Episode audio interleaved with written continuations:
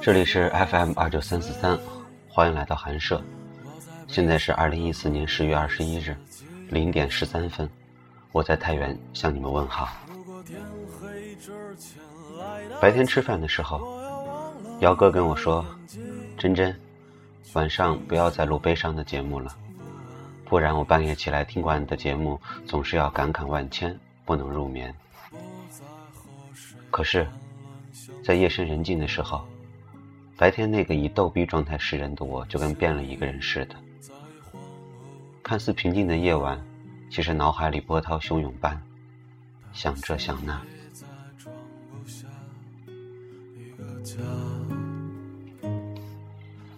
想一想，为什么自己喜欢的人不喜欢自己？想一想，为什么现在会干着自己不喜欢的工作？想一想，自己每天为什么瞎逼忙，还不挣钱？想一想，其实这都是命运的安排，就如同老天爷安排在我们有限的生命里遇到的什么人一样。在以前没有微信的时候，我们玩 QQ 空间，玩人人网，玩微博。现在，我们有了微信，每天不停的刷朋友圈，看那些所谓朋友的动态。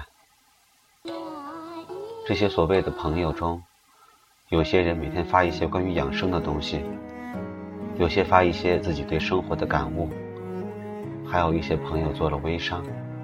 在微信上推销他们的产品，看到这些东西，我都会不自觉地为他们点赞。不知道为什么，可能是我想用这种方式告诉他们，我还活着，我关注着你们的一举一动。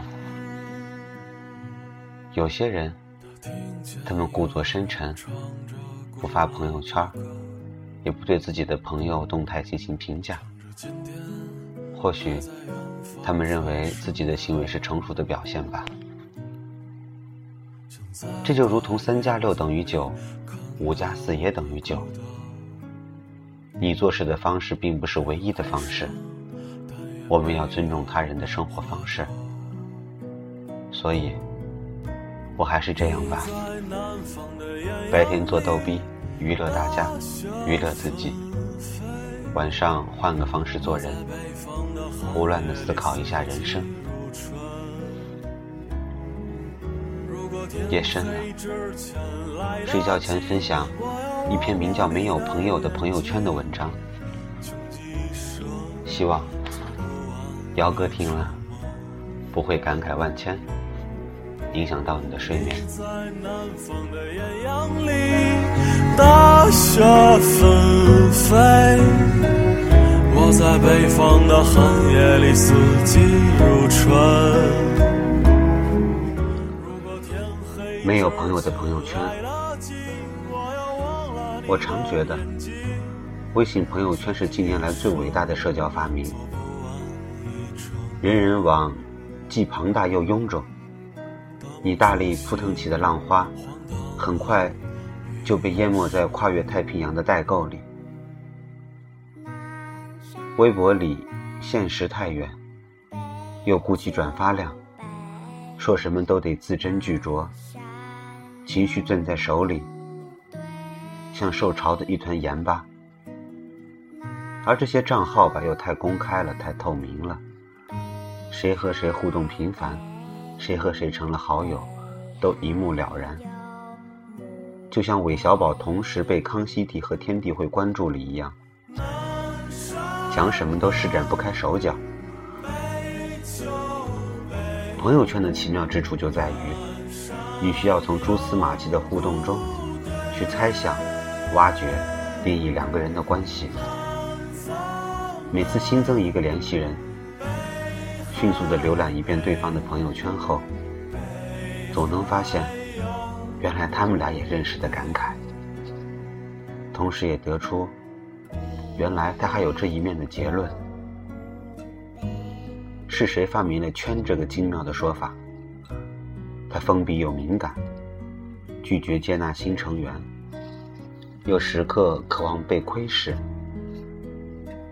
你只知道你的朋友列表里有谁，却永远无法囊括对方的联系人。所以你回复时既战战兢兢，又胆大妄为。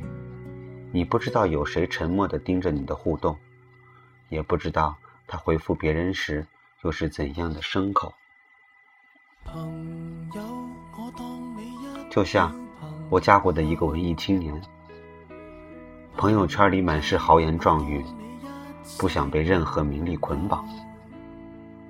几天后，我又在一个富二代朋友晒的新车照片下看到他的回复，充斥着“兄弟啊，牛逼呀，改天一起聚聚啊”这些热忱的字眼。最后还不经意的带了一句：“最近有什么靠谱的实习吗？”朋友，你试过把我批斗？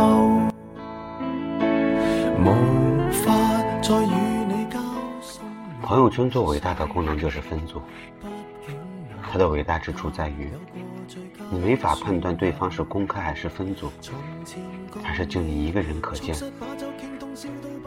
这功能给了多少人伪装的机会？有人跟男友稳定交往三年，对外一直宣称单身；有人在这个组里装完孙子，又到那个组里去扮大爷。有人到这个组的图去那个组装逼，有人喝完这个组的酒，又去那个组励志。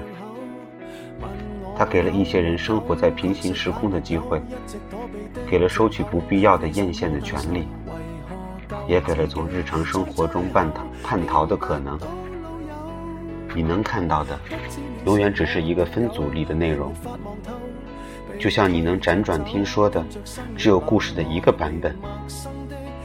谁都在管中窥豹，谁都在扮演陌生，谁都想要借虚假的朋友圈，活出现实里不存在的风生水起。大概人都有一千张脸吧，所以他简洁的回完去洗澡了之后，又放下自尊，蹲下身子，去捡另一个人的话头，小心翼翼的问：“你在干嘛？”他在知乎挥斥方遒、洋洋洒洒过万赞后，又起身去茶水间泡一杯速溶咖啡，独自打发又一个加班的夜晚。所以，每次我一不小心闯进两个圈子间的交叉地带，都会格外唏嘘，因为没有防备到陌生人的到来，所以那些亲密的、生硬的、掏心掏肺甚至套近乎的回复，都还没来得及删除。我置身于他们的互动间，像是参观了一群人熟睡时的面容，既陌生又脆弱。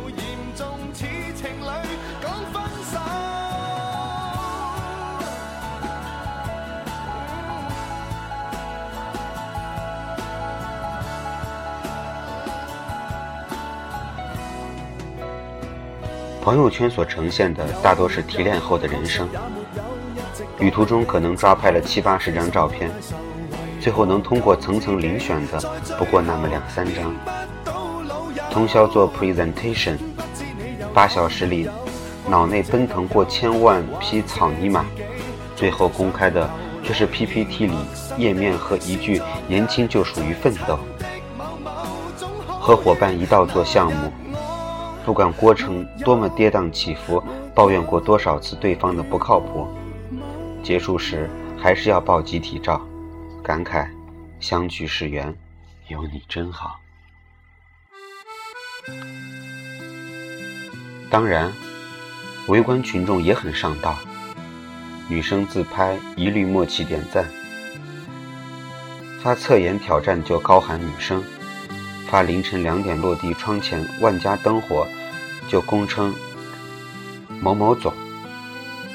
至于考前拍概率论封面，声称终于要开始预习的评论里，都会默契的回“学霸清愿”。这种互动也未必不出于真心，就像街上有人爬梯子，行人都会下意识搀扶一把。当他人用心也用力地证明自我时，我们也乐于从点头之交进化为点赞之交。这种看似虚伪的社交下，其实藏着一颗运时不易的同理心，一点礼尚往来的私心，一点想开拓疆土人际关系的野心。这些心思或者心思拼凑起来，也够大家和和睦睦地在朋友圈里天天见。有时我也会懊恼地想，朋友圈里其实压根没有朋友。真正亲密的人，总是及时性的跟你分享喜怒哀乐。做完美甲就兴冲冲地问你好看吗？打牌赢了六十块都要汇报。哪顾得上纠结，到底要为这张抓拍选用哪款滤镜？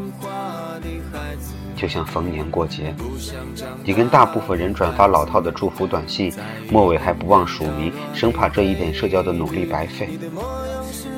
而跟最好的朋友和最喜欢的人，却不必假借节日的名头问候，你们自然的把话题延伸下去就好。在你们毫无重点、絮絮叨叨的对话间。月亮落下去，太阳升起来了，这便是最具仪式感的节日快乐。人世间最郑重其事的庆祝方式，都该是朴素而随意的，不必有蜡烛，也不必有烟火。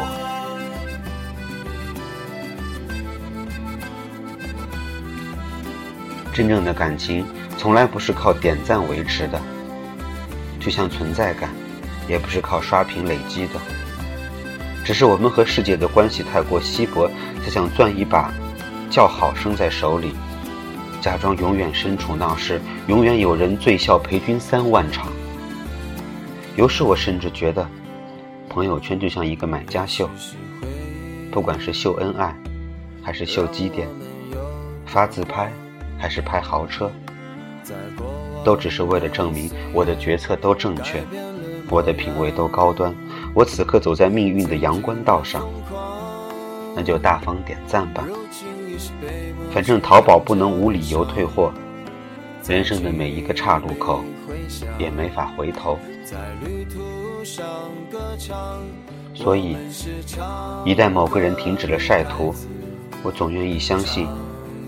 他是不必再向朋友圈索要安全感了，这安全感可能来自于强大的自我建设，也可能只是因为被人端端正正地摆在了聊天页面的顶端。我有个女朋友，做了多年的单身公害一一对，就是那种深夜传自拍配歌词，传泳衣照说“哎呦又胖了怎么办”，情人节只晒花不见人，暧昧对象。够凑齐一个电话簿，签名仍然是我要稳稳的幸福的女生。一整个暑假，在铺天盖地的旅游照、支教照、摆拍照、旧同学合照中，都没瞥到她的踪影。我激荡着八卦之心，兜着不会被屏蔽了吧的揣测，委婉地向她提问，她却是难得的直白：太麻烦了。懒得发，我当然不信。聊天页面来来回回的显示对方正在输入，过了好一会儿，突然弹出一大段话。那天给他看小时候的照片，不小心滑到了去云南的旅游照，都是原片。反正你也能想象，有些笑的眼睛都没有了。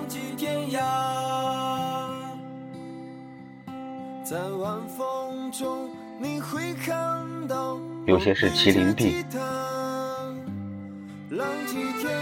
有些抓拍腿短的像柯基，我都做好分手的准备了。真的，虽然本人也就这样吧。那些照片就跟整容医院前期对比照一样，能够拆散任何真爱。结果，他来了句：“你好可爱呀。”不是讽刺，也没有敷衍，你看得出来，他是真觉得那个热乎乎的小姑娘可爱。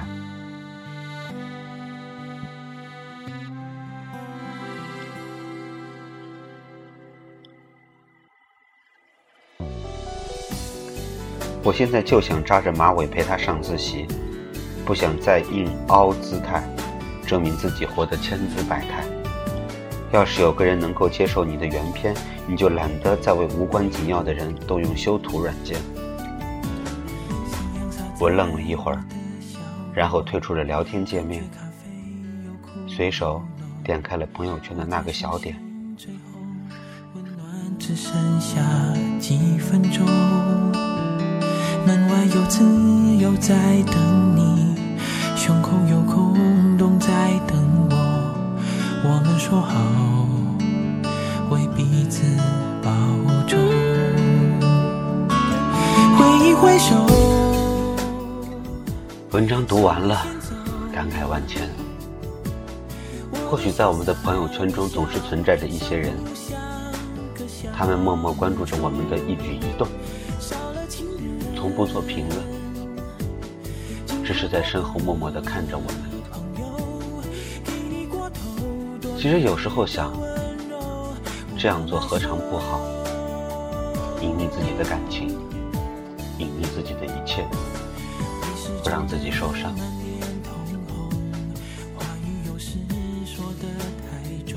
我是一个言出必行的人，比如说。我答应会等我的朋友吃饭，等我的朋友看电影。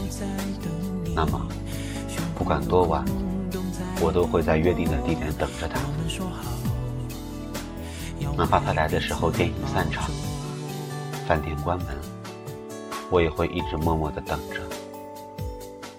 我只是想让他知道，不管你忙到多晚，在某一个地方，有一个人一直在等着你。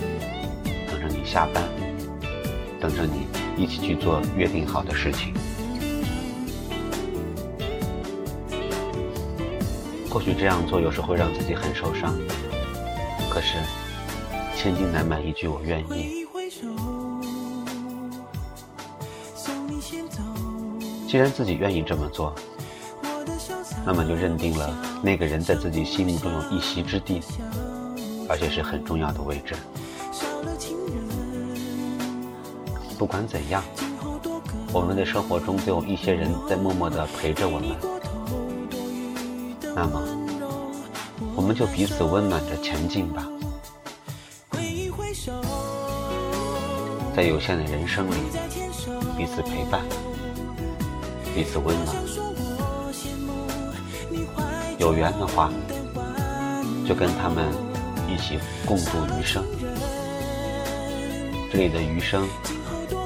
这里的共度，不单指那种同恋人的那种共度，有些朋友真的是一辈子的。与君初相识，犹如故人归。好了，时间不早了，大家安静的睡去吧。最后。我在太原向你们问好，向你们说一声晚安。